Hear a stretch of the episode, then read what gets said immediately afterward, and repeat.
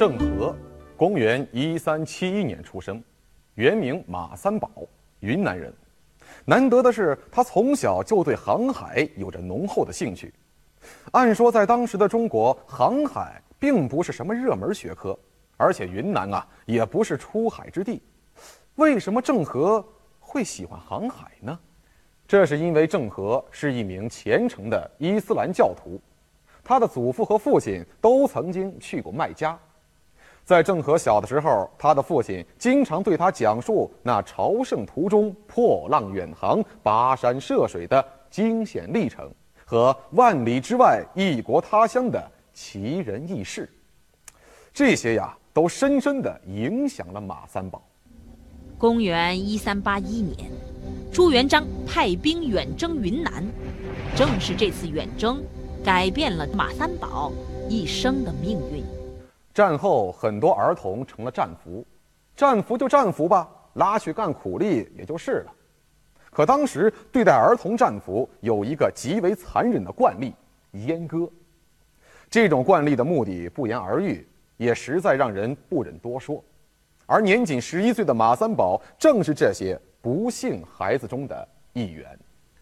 随后，年仅十一岁的马三宝开始跟随明军征战四方。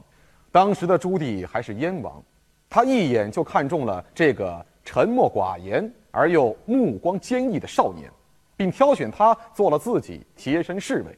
从此，马三宝就跟随朱棣左右，成为了他的亲信。公元一四零三年，朱棣登基后，立刻封马三宝为内官监太监，这已经是内官的最高官职了。第二年，朱棣又给予他更大的荣耀，赐姓郑。之后，他便改名为郑和。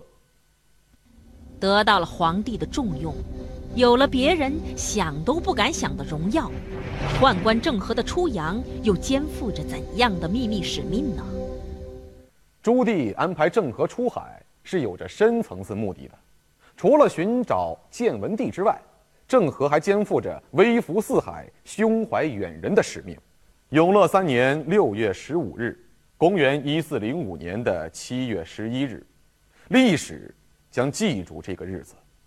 郑和在福建五虎门起航，带着他的舰队，开始了中国历史上最伟大的远航征程。据史料记载，当时郑和的船队中最大的叫做宝船，这船到底有多大呢？听着，人家是这么叙述的：大者长四十四丈四尺，阔一十八丈；中者长三十七丈，阔一十五丈。大家可以自己换算一下，按照这个长度，郑和大可以在航海之余举办个运动会，设置个百米跑道什么的，绝对是不成问题啊。南京市在五十年代曾经挖掘过明代宝船制造遗址，出土过一根木杆，这根木杆啊长十一米。问题来了，这根木杆是船上的哪个位置呢？鉴定结论出来了，让所有的人是目瞪口呆呀！这根木杆不是人们预想中的桅杆，而是舵杆。经过推算，这根。舵杆连接的舵叶高度大约为六米左右，也就是说，这条船的舵叶有三层楼高。航空母舰，听见没有？这才是名副其实的航空母舰呐！因为当时我们知道啊，如果说它是一个外交兼寻人的船队，啊，它的上百人，几条船就够了。但是他出发的时候，就是总共带了两万多人。就是说，你想想，今天你就是派一支远洋舰队出去打仗，你也不用派两万人，而且他那个船又特别大，所以叫它叫大国风范，啊，就是非常上档次，非常有规模，而且是所到之处又是东南亚的一些小国，啊，所以在这方面呢，可以说完完全全是航空母舰那种类型的船队。事实告诉我们。这确实啊是一支友好的舰队，所到之处没有战争和鲜血，只有和平和友善。强而不欺，威而不霸，这才是一个伟大国家和民族的气度和底蕴。于是，在朱棣的全力支持下，郑和继续着他的远航。此后，他分别于永乐五年九月、永乐七年九月、永乐十一年冬、永乐十五年冬、永乐十九年春五次率领船队再下西洋。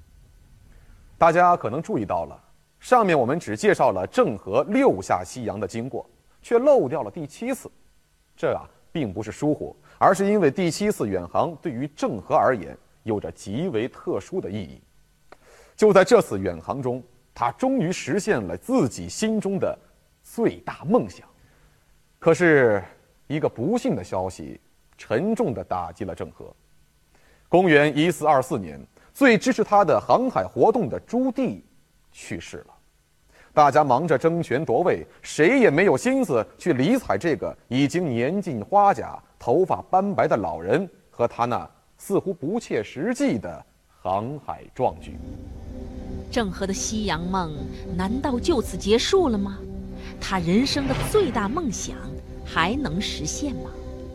公元一四三零年，新皇帝朱瞻基突然派人去寻找郑和，并亲自接见了他，告诉他立刻组织远航，再下西洋。